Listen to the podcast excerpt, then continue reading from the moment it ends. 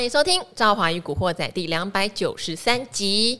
好，今天的台股就没有什么非常呃激情的表现，我是指指数哈，因为昨天晚上这个美股哦，费半大涨，照理来说台湾应该也是会被带动，不过我们好像现在变成领军了，因为我们前一天涨得比较多，好，所以今天的话反而比较和缓哦，今天跌了四十七点。但是还是有蛮多公司哦，默默创高中哦，哈，很多是因为二月营收结出来棒，好，二月营收结出来棒就有一定的续航力，呃，因为呃这边还是要提醒大家哈，一二月最好营收加在一起看啦，就是用前二月跟去年的前二月比会比较精准，因为过年的时间有时候会在一月，有时候会在二月哈，那当然有人一月加二月加起来还是一个蛮漂亮的年增的时候，诶。股价就特别有加持，那再来当然就是鼓励政策的宣布，一旦宣布的呃合乎预期或超乎预期就大涨，不符合预期的就下跌。那昨天跟今天都有蛮多叫做不符合预期就下跌的。好，今天比较有名的例子应该是像。亚尼啊，前应该说雅尼是昨天，好，今天是连强，对不对？哈，不符合预期。好，然后包括说前一阵子大家在讨论的金融股，那现在又有人很很怎么讲，很骄傲哦，出来说我不会被影响。好，那今天我们来了一个最适合讨论这个话题的哈，就是我们的存股总编傅旭哥。赵华你好，听众朋友大家好。好，傅旭哥，因为长期存股也都会关心大家的股息政策哈，所以这一切您都看在眼里，嗯、都盯得很紧。好，所以我们今天话不多说哈，我们今天就就这个鼓励政策来好好讨论一下，好不好？好，目前为止结出来，你觉得结开的很漂亮的有谁吗？呃，一应该是神机。哦，神机开的很漂亮，好，对对对，神机本来就是我们高股息的清单名单哈，它做这种军规型或是工业型的电脑啦哈，不是那种大型机台哦，就是强固型笔电哈，它本来就很特规，毛利率也比一般的笔电高，呃，订单也比较稳健一点，所以它一直都是很好的高值利率。对对，因为它呃宣布配息是三点八嘛，然后去年赚四块多，对，盈配率很高了，应该有将近。九成，嘿，嗯，好大。本来我自己的哈，我我自己的预估是配二点五，嘿，哎呦，哎，这也差太多了。市场的预估大概是落在三块钱，嘿，嗯，对，因为去年神机它是因为有一个侵权官司嘛，啊，它有个业外损失蛮多的，嘿，大概三亿元，嘿，是，所以它的去年的的 EPS 啊，哈，是是是是还好啦，嘿。但是你只要看本业，其实是很好，是。啊，你只要把本业那个不要算那个业外，哇，本业应该是比二零二一年好，还要好，哎，但是 EPS 只有四点多，嘿，啊，我因为它以前的配息率都落在七成，我就想说大概就是二点五、二点八，啊，保守一点二点五这样，啊，没想到出来，哇，真的是三点八，嘿，而且一月的营收，哈，啊，昨天公布的二月营收有相当不错，嗯，啊，所以股价就 PPI 就上去了，嘿，啊，然后其实我去年就。已经，其实我一直都有，但是我习惯在这种像神机，它比较特殊，它叫就是它都是三月底就除夕了。对，它的早鸟。对，除夕早鸟。早鸟。那我习惯是在去，通常就是在去年年底的时候，或者是一月的时候，我对于神机啦，哈，我关注了除夕早鸟，我念给大家听，嘿，有神机，嘿，对，有群电，群电也常在达人秀聊，嗯，对，大概是四月四月底除息吧，哈。啊，这次他也公布了，也是四月多，哎，啊，有巨鹿。哦，巨鹿，哎，对对，他是做什么移移控的，什么是做一些公布了吗？对，哎，他还没公布，但是他就是习惯落在那个时候配息，嘿，好，像有这几几档哈，这种比较除息早鸟的，我在我平常都有，但是，哎，那个我会在年底或是一月的时候，哎，再稍微加码多一点，那这一次。哦，我在这个十二月、一月的时候这样做，尤其是神机，哎，看起来是是是一个相当成功的一个一个策略。加早鸟的，等于说先去加码早鸟了，因为它先除就会比较容易有除权息行情先来，对不对？群电也是啊，公布股息之后，其实股价也是垫高的。对，那时候还没公布股息之前，都是在八十块那边嘛。对，那一公布之后。哦，也稍微超出市场预期呀，它应该是配五点五点九嘛，哎，我本来是估计五块钱，你干嘛都把人家想小气？不是，我我觉得估计是这样，嗯，估计要保守，嗯，对，哦，因为你只要估计比较保守，你就比较容易买的比较便宜一点，对啦，你就不会说太贵，不会去追价，对对对，所以我是建议大家哈，我刻意保守，嘿，那刻意保守的话。你就可以避免买贵，嘿，嗯，对对哈。啊，如果就就啊这样做也看起来这几年都是对的啦，是，呃，给大家做一个参考，就是一个存股的一个小小的撇步啦，哎，嗯，对对。那群光也公布了，群光也是你去年有跟我们聊的，虽然它不是早鸟，但是它已经公布配七点五，你觉得 OK 吗？它本来是早鸟，但是 它前两年那个除夕早鸟，然后在除夕之前那个都都被那个借券了，哦，啊，那除夕除夕的时候都都被一直放空啊，然后除夕之后股价大跌，它公司非常的。不开心，不开心哎，很不爽哎，啊，如果业绩明明不错啊，然后股价除夕之后跌成这样子，这也真的是不好看的哎，啊，所以公司在去年就改成说，那我就按照大家大概就是六月中旬、六月底啊，跟跟大家的稍微早一点的哈，呃呃呃那个除夕嘿，啊，那那他今呃今年是赚十块二嘛，啊，我讲记也没错，EPS 十块二，然后配息配七七点五块。我预估本来预估是六点五，嘿，啊，也也也出 出乎我的预期，所以它也多配了一块钱。不过它股价相对来说是慢慢慢慢走，对对，没有因为这个消息大涨。今天哈，它是这样，嘿，今天它是啊，那个有开盘时候先先涨了一块多，嘿，啊，一块五，一块六，然后之后哇，突然杀下来，嘿，啊，然后啊，稍微啊我呃那个中间的时候又又拉回来。我看这个大家也不用害怕。这个是这样的，就是说哈，群光算是透明化、透明程度很高的公司了哈。对，每季都开法说啊，然后它的财报也很干净嘿，所以它的获利大家法不要说一般的散户啊，法人很容易估出来，你知道吗？啊，就是有稍微做一点功课，不要说法人，我这种。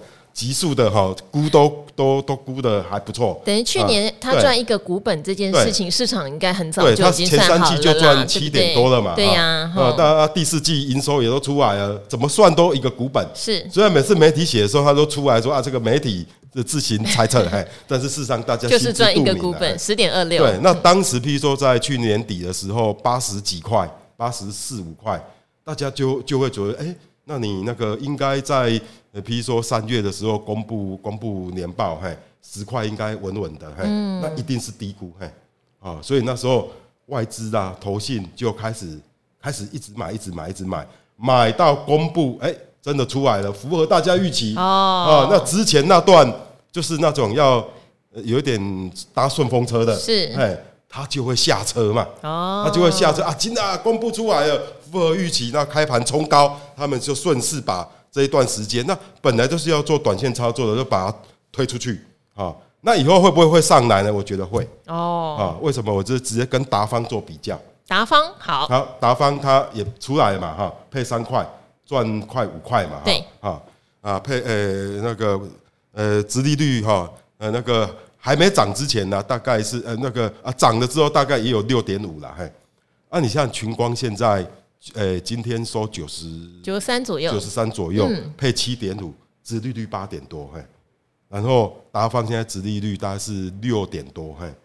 那你说群光，群光的技术，群光的市占率，群光的财务的的强韧度，哦，都还有它的那个它的企业的量体的的那个规模，都远优于达方，嘿。所以群光的现金殖利率，哈。照理来讲，哦，不应该低于达方。他现在怎么会这么高？达方是全世界第三大的键盘厂，是群光是第一大嘛？对，哈，那那个群光也还有除了键盘也做很多产品哈。那现在殖利率八趴，对对对，殖利率八趴，所以你想要八趴的话，那我觉得那个群光就可能嘿，股价就会有所表现了。对呀，他现在殖利率八趴，不应该低于。低于他的小老弟嘛？啊，他的评价，市场对他的评价不应该低于他的小老弟。所以在这种情况之下，一些长期的投资者啊，或是机构法人，嘿，啊，一些现在就换到长期的投资者进来，会慢慢主导这个群光的这个这个走势的。嗯，啊，他们就会开开始在那边算啊，我是投资这种比比较 component，他们会做比较啊，把群光啊、达方啊，说一些 component 哈，都拿来之后来比一比。殖利率谁比较高？今年谁展望谁比较比较 OK？嘿，就会开始做比较。然后我觉得比较出来之后，群光应该会蛮受青睐的。嗯，啊，他就就所以我觉得他今天的一个开高走低哈，也不要太怕，嘿，应该它的基本面应该未来的这个应该还是会有所谓的除权息行情的。好，因为总编的心里面哈都非常有定见，所以呢，股价的涨跌反而拿来判断什么呢？哎。它今天跌，其实是让它的值利率更高，不合理哦，哈。有一些短线客可能之前早就猜到它会配那么多了，所以已经下车了哈。但接下来他就要还他其他的公道，业绩还是非常好。而且他其实都有开法说啦，他有去讲，他也是对他下半年的展望是看好的。对啊，他还是认为今年会继续成长。我自己预估了哈，群光，因为我做投资哈，我投资公司之前，我一定会对他每一季跟。下一年度的 EPS 做预测，嗯，哎，这就是我对它的期望嘛。好，那他今年的期望有可能我我我自己的预估是它会衰退。好，全年有可能会衰退，但是他在法说会两两天前开过法说会，嗯、他说他会成长。当然他对还是我对不知道，对啊，但是我是觉得，哎、欸，这表示说，哎、欸，他还是有机会持平吧，至少的。至少我觉得他们不是很高调的公司，对对对，对，那他们应该是有一定的订单把握度，对不对？才会去说出还能成长这样的字眼。也许不会成长很多，但是要想想去年就赚一个股本了，这是一个很厉害的成绩了。对对对，对，尤其。去年下半年景气急急转直下啊，它它是是是还表现的相当的，但是主要当然是它有一个影像，就是做一些一些 camera 的产品啊，啊都都是东西卖得非常好啊，因为现在 camera 这种影像的产品哦，那个那个有找到很多新的应用啊，包括说那个有一些欧美家庭呢，他们在照顾小孩子哈，就会在旁边装一个那个摄影机，然后连接到自己的手机嘿。然后呃，放在比如说在保姆家或是谁照顾他，马上都可以看看他的小孩子这样，哎，应用都越来越广，还可以把这个群光还把它的影像产品哈用在那种内视镜，你知道吗？我们不是做肠镜、胃镜那个内视镜，嘿，而且是抛弃式的，用完一次就要把它丢掉，嘿。那种，所以我觉得这种需求哈是越来越多了。好，那因为这些都是富旭哥很熟的公司哈，那可不可以来聊一下像金融股？哎，好，玉山金开第一枪之后，对不对？但是股价说实话就只有跌那一天哦，那天如果敢去抢进的，其实现在也还蛮开心的，还可以啊。对，好，那大家陆陆续续都有发表一些谈话，例如说像中信金说至少会有一块，对的。然后大家说哈，这种 promise 就好像不用讲出来哈。那永丰金是感觉不受影响，第一金是很早很早以前就说他们不受影响哈，因为他们的业务跟这个防疫险和这个海外债券关系并不大。对对。那到底怎么评估呢？像兆丰金现在大家也略有担心。对对对。兆丰金哈，它主要，呃，大家担心是前几天呐哈，那个兆丰产险啊，它它就说不发，兆丰产险不发，但不是兆丰金，对，兆丰兆丰嗯产险，那兆丰银行的股利也公布了，兆丰金最主要的获利就是一个兆丰银行，对，其实是最主要的是兆丰，另外一个叫兆兆丰产险，是啊，产险说不发，哎，那 兆丰银行发才发四十几亿。哦，兆丰银行去年赚两百多亿，是，他才发四十几亿，嗯，那大家想说，发率才二十几趴，大家就会想说，哇，你这个兆丰金的股本应该有一千三四百亿，对，那你只有兆丰金的股息加上一些，比如说兆丰证啊，那个都是几亿元哎，那个是呃那个呃比重不大，对，主要是看兆丰银嘛哈，那兆丰银才四十几亿元，大家都算了算说，会不会今年股息只有零点三呢？嗯，哎。所以大家现在很紧张哎，但是哈，我是跟各位说，这也不要太紧张。我是对兆丰金今年的配息哈，至少一点二有还蛮有信心。为什么？哎，为什么？因为你怎么算的？你可以算一下给我们听吗？这个除了这个金控要配息的，除了子公司上缴上缴这个股利之外，金控本身也有家底呀，也有钱呐。就是说，它有保留盈余和资本公积的部分。它大概有四个家底啦，哈，是一个叫做资本公积啦，对啊，资本公积就以前我发行股票或是现金增资，嘿啊，发行股票啊，我那个高于面额十块的那个都叫资本公积啦，哈。赵丰金手上有好好几百亿了，哎，应该五六百亿的资本公积了啊。另外一个叫做法定盈余公积啦，是啊。法定盈余公积就是每年赚的钱，就是要不管怎样就要提列十趴做法定盈余公积，嘿，啊，那一个叫做特别盈余公积啦，啊，那一个呃一个另外第四个叫做那个叫做未分配盈余啦。嗯，那现在金管会的态度说，哎，你这个这四个家底呀，哈，对，你要怎么配啦，哈，我都不挡你了。对对，金管会其实已经表明了啦，你自己决定了啦，对。但是金管会讲是这样讲，最后最后配席还是要经管会长官点头吗？真的，我以为经管会讲完了之后，大家就要杀鸡要杀鸡，表示说我很 open mind，我不我不会干涉你们呢。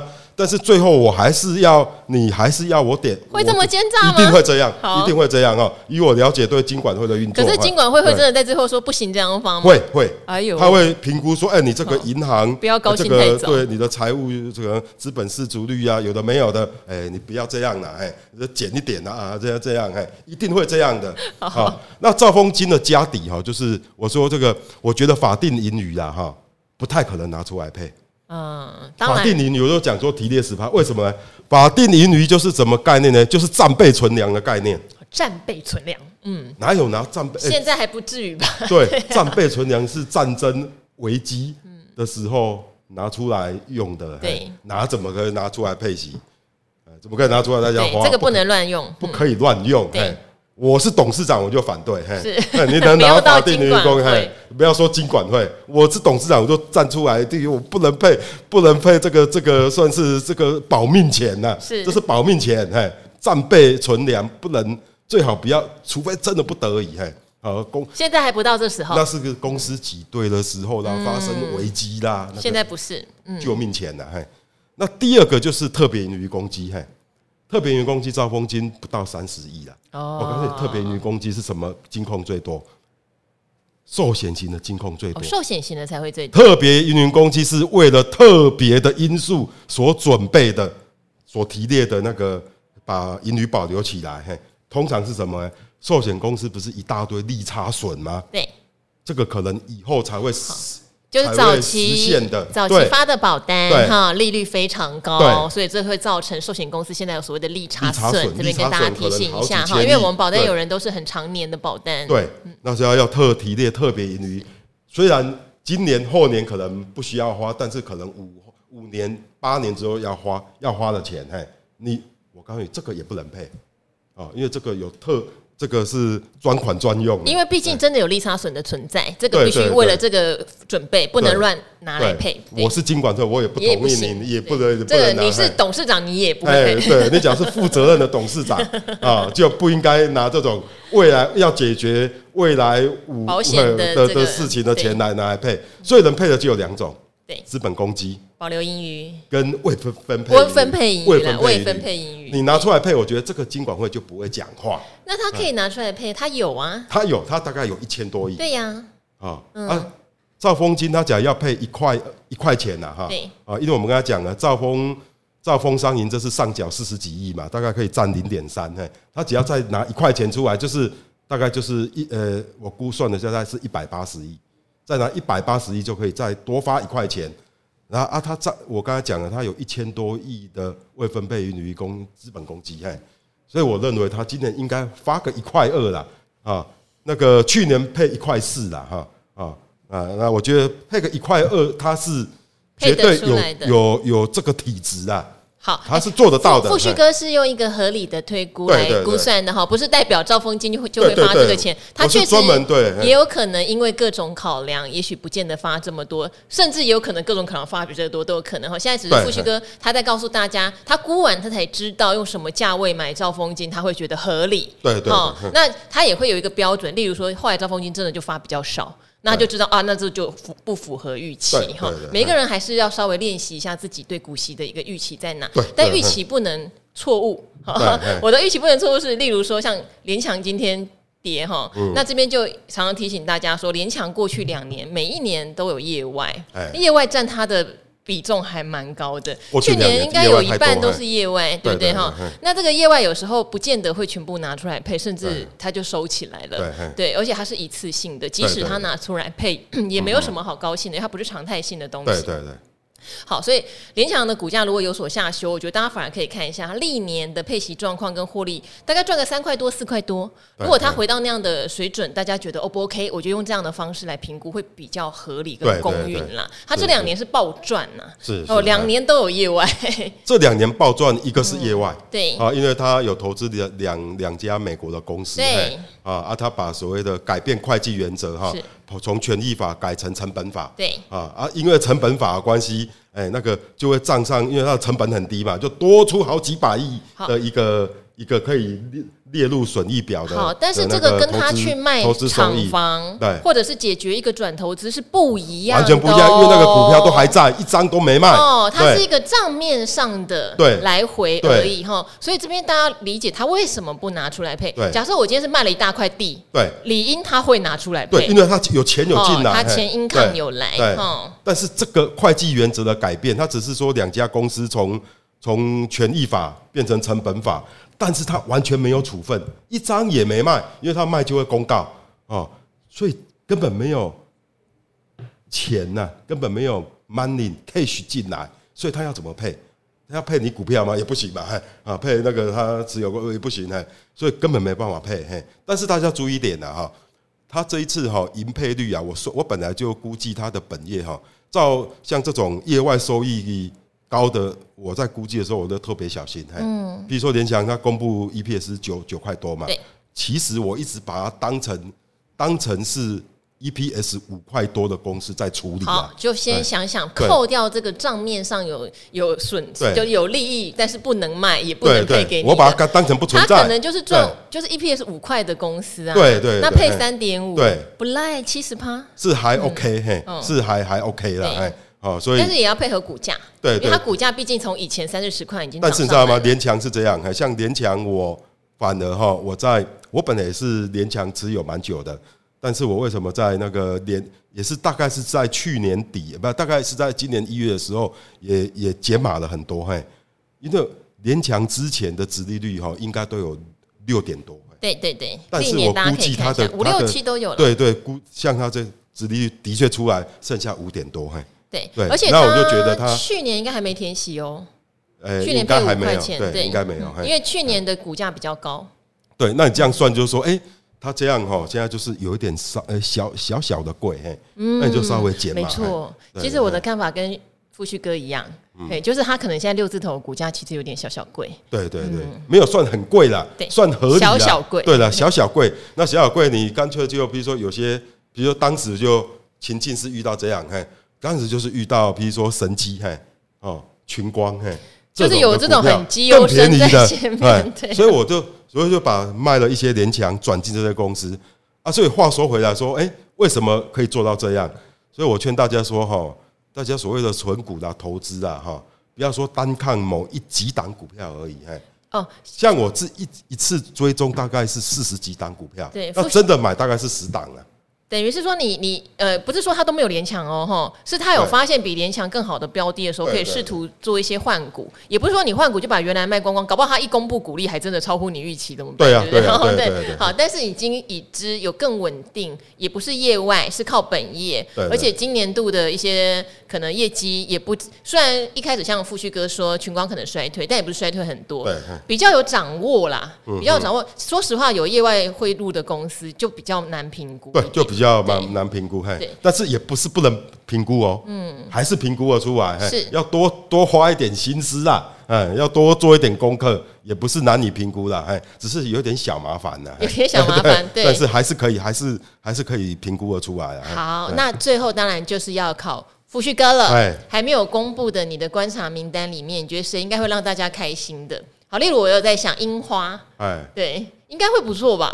樱花，我觉得应该跟去年持平，应该跟去年我估计是配三三块六了。是大家看，哎，应该过几天就觉得满不满意？就就就开奖。你看他现在要冒冷汗了，因为现在是还没开奖的，在问。对对对，就是三块五六这样上下。嗯，那我自己对樱花今年哈，今年的预估哈是是稍微谨慎一点啊，因为今年房地产不好啊，这啊樱花的厨具毕竟。是搭配很多新房子哦，知道吗？哦，很多新房子，所以你对它的营运比较保守。对，建商都跟樱花搭配。是，假假如观众朋友哈，喜欢看房子的人哈，一定都有。你只要细心一点，你去看那个房子，新房子附的厨具，我看八成以上都是樱花吧，都是 Sakura 的。所以房地产的景气，新屋哦，嘿，其实对樱花是还蛮有影响的。嗯，那尤其这个最近打房打那么凶了哈啊，我是觉得今年的房地产会比较比较低迷一点，所以对樱花，但是呃，其实我樱花也没什么卖，因为我觉得这个价格是是还好，只是我对它它。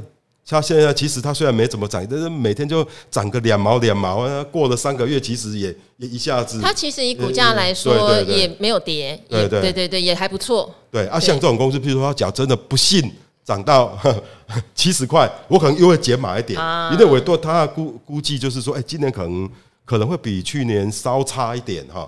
假如去年是赚五块五块五，嘿，今年可能变五块啊，那我就觉得你股价就。呃，假如有因为随着大盘这样跟人家涨，就不一定合理了，哎，就会稍微减码，哎，再进退就会有据了。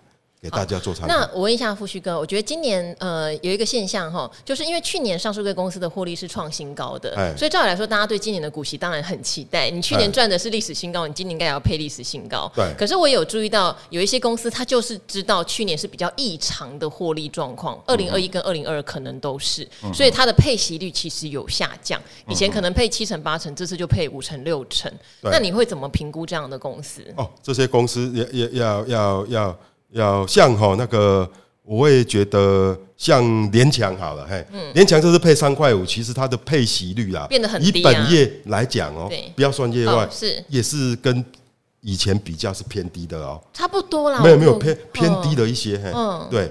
那我觉得像联强这种通路公司，它毕竟。杠杆大，杠杆真的大哈，通通真的很可怜。一块钱本钱可能要做三十块的生意，是。那他对这种外在的景气很敏感，你知道吗？对。他一定看到说，哇，看今年日子会不好过，嘿，那我也都要保留一些现金，嘿，度过寒冬。那我觉得这样的经营者哈，这样的想法跟决策是合理的，是合理的。所以他跌下来，我假如比如说他真的能够又回到五字头，我会就会对他有兴趣啊。像这种，我就我就会肯定他，哎。那有些是配多像华新，嗯，这就让我有一点 confused 了。可是华新以前的配息率很少啊，你讲你讲一六零五的华新吗？又更真的很少啊。华华新丽华啊，嗯，华新一六零五嘛，哎，对，就是做电线电缆的，对啊，他以前配的就不多啊。对，但是以前配的不多，但今年比例又更少，因为去年赚了几五块多呢。对啊，他才配配一块八，哎。你知道它会就殖利率三点五啊？对对啊，那个可他以前就是配一块多的公司，虽然赚的比较少。以前配一块多是因为他可能只赚两块三块哦。那他去年赚了快六块钱，EPS 还是配一块多哎，连二字头都没看到，那大家就很失望。镍价的涨跌 可能很大呀，因为如果今年不景气，铜跟镍，我觉得搞不好价格你要再冲高不容易。没有像这种落差太大了，我反而会担心怎样哎嘿。比如说不锈钢市场是不是今年会？是啊，你刚才不是讲银建不好吗？对对，不锈钢就是做那个银建最后的，对不对？嗯啊，像这种我我就反而会有一点，我觉得也不是说公司的错啦，我反而从这边判断出一些景气的可能的走向。嘿，说为什么突然变这么保守？嘿，啊啊，配息率为什么这么低？嘿，哦，这么呃那个低于大家的预期？嘿，我觉得后面都是有一些原因呐。嘿。啊，你可以从这边来做一些判断，嘿，对啊。好，所以这边的话，大家要去理解哈。有时候公司少配不是公司自己的事哦，他可能看到整个电信或是半导体通路的状况都不太理想，是。因为去年我们在讲说库存库存哈，大家都一直在关心各个产业他们的库存有没有下滑，对，殊不知其实很多人是把货放到通路上，所以有的通路商在去年的业绩也是一个大爆炸，但是那些业绩可能也会变业障，有可能，还有还有可能，真的，因为还蛮多公司。呃，例如说 IC 设计公司好了，就还塞蛮多在通路上的。对对对。对，所以那些库存的去化不是只看 IC 设计公公司本身，对，其实通路也是蛮苦。像我自己对投资电子股，我对库存盯得很紧。那个那个，像我最注重三种公司啊，IC 设计公司，一个一个是那个就是你讲的通路，通路大联大啦、文业啦、那个联强啦，这库存我都盯得很紧。还有一个就是华硕跟宏基，嘿。就是 PC 品牌，因为 PC 品牌的库存就可以反映出说啊，终端市场到底去化的怎么样，销售状况怎么样？是。啊，那所以我说这三这三个这个环节啊，嘿，产业的环节的库存我最重视，反而台积电啊、联电啊、世界先进啊，或是日月光库存我不太在乎，嗯，那个不重要，为什么不重要啊？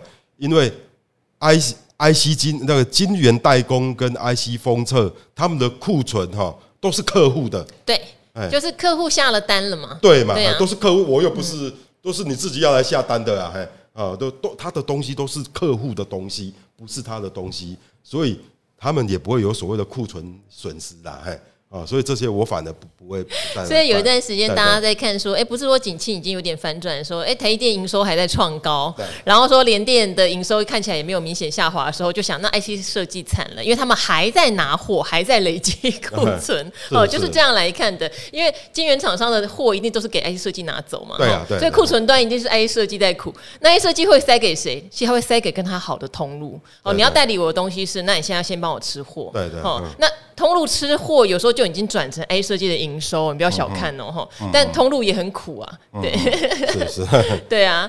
好，今天很谢谢哈，富旭哥，他是对他自己手上的股票，虽然他刚刚讲可能观察有到四十几档，买进有超过十档，但是很熟哦哈，因为毕竟台股一千七百多档，四十几档也还好啦。那熟有掌握度，你对他的鼓励开出来，你就不会一头雾水。因为我相信有一些朋友会对啊。为什么我的股票今天会这样，会跌，或会涨，或者为什么配的不如预期，或是超乎预期，是没有概念的。没有概念，你就很难拿捏。今天是好买点还是好卖点哦？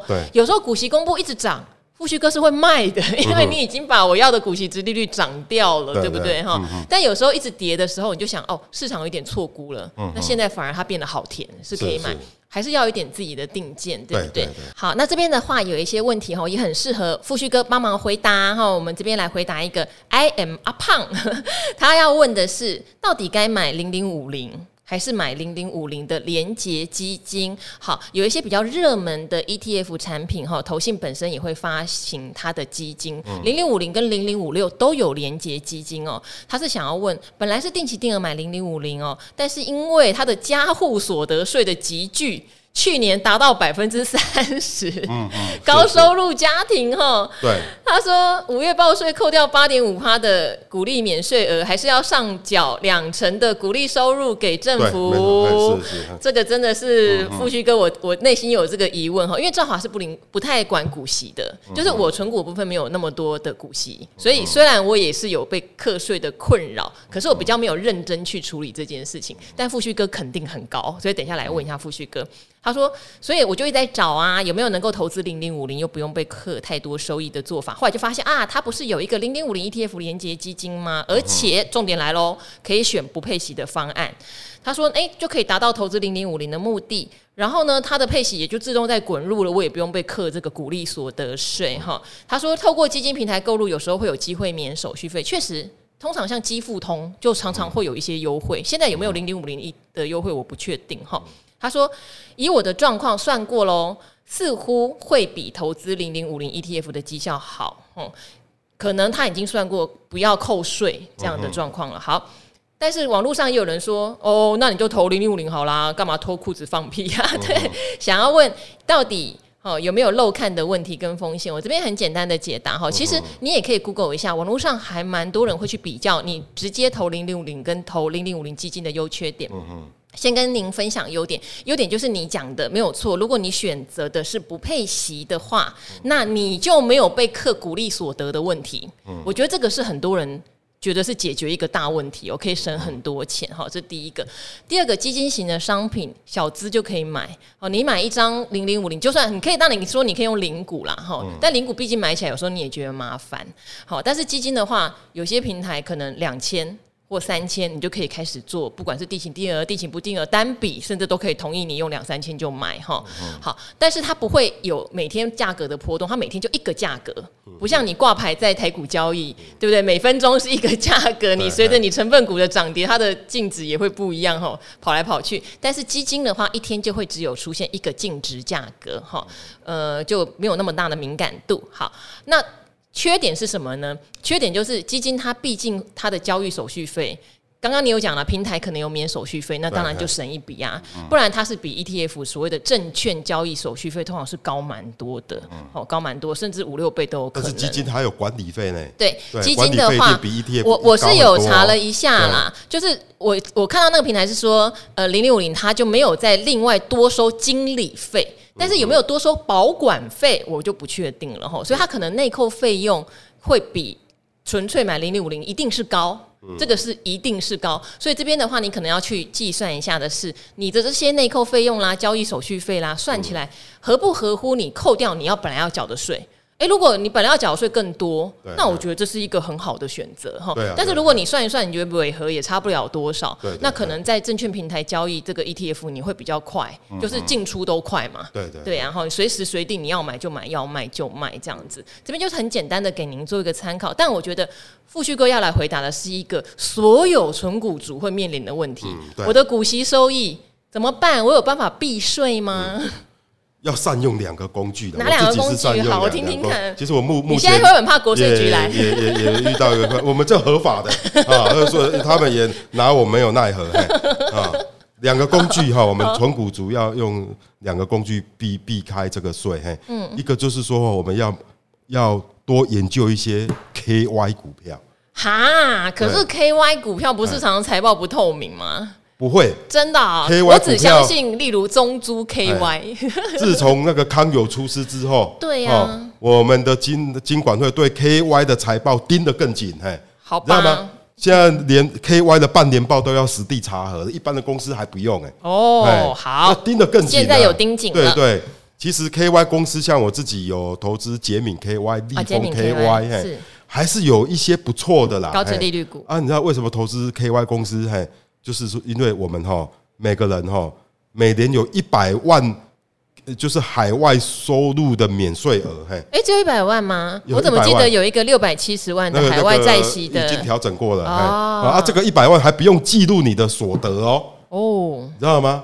啊，就是像我这个前几年收到什么啊，捷敏啊。或是立丰啊，你的海外所得通知书，嘿，然后再比照我的啊所得。税，哎，我的所得税竟然那他那个捷敏的股利 KY 那个哎立丰的股利都没有算在我的所得里面呢，这是省很多嘞，真的省很多嘿，哦，尤其你只要税率哈是超过二十趴的嘿，真的是省很多嘿，好，不然你你只要税率税级超过二十趴，你领到比如说十万块的股利就要被扣二。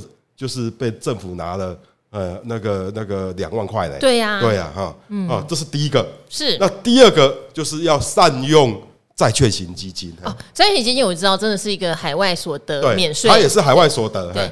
你知道吗？你海外所得要超过一百万，你这部位要好几千万。什么时候改成一百万？我怎么一直还有一个印象六百七十万呢？我想太多了。有一些。其他的什么比较复杂的规定啊？是，可见得我不够有钱，我没有被扣到六百七十万以上。一百万是确定的，是是是很明确的，是啊，因为每次我看到那个通知书，他们都我都每次都会再故意再看一次啊，就是说你的海外所得一百万的话，免申报、免记录你的所得，嘿，那就是免税的意思嘛，嘿，那超过一百万就要了哦，啊，那但是你要有一百万的那个海外所得收入，你看你要。本金要多大？要好几千万呢。是，对对，好，所以这个已经很够，对一般人就很够用了。那像我投资的这个，比如说那个海外的债券，美债二十年，元大美债二十年啊，就是 AAA 什么公司债，对，哦，投资级公司债，他们都是海外所得，因为他们都是投资海外的公司，哎，啊啊，所以善用 KY 跟所谓的海外债券型基金啊，他们可以创造出很不错的现金流，而且还可以达到节税的效果。嗯。好，KY 公司也不是都是坏公司啊。我常常会因为风险考量的关系，会嗯，可是其实你想想看，像刚刚讲的捷敏 KY、中租 KY 哈，他们都是长期绩优，然后但是挂牌在海外的公司，对对，他们的股利就算是海外所得哈。这个是富旭哥一个小 paper。好，然后还有像刚刚讲的哈，投资在海外的债券，其实它的债息也是可以规避在这个算在海外所得。里面的免税额里面的哈。这边可以哎。是蛮不错，但是说实话，扎扎实实投顾在投资在台股的股利就没办法了，嗯、大家评估一下哈，那个、可能就是上缴。因为我也常常去逛一些存股达人的粉丝团，里面就有人讲说啊，算了啦，你就给政府当做补补贴税收哈，嗯、或者是像二代健保费嘛，对对对，我们健保都要破产了嘛，就当做好事，让人家看医生。好，用这样的心情呢，哈，有时候。税就是这样哈，我们也不要做这种逃漏税的人，对不对哈？对，那就去评估到底你长期存股缴这个税对你来说，呃，合不合乎效益哈？如果长期存股的效益还是远超过缴这个税，那就把它当过当做一定要缴的啦。是啊，是是 好，好，今天很谢谢这个富旭哥帮我们还解答了问题哈。那也希望大家可以多留言给我们，如果对鼓励政策啦，或者是存股有任何的疑问，都欢迎留言，我们也会。有呃机会的话，帮您请教富旭哥哦。那今天谢谢，我们就跟古惑仔的朋友们一起说拜拜喽。好，拜拜，拜拜。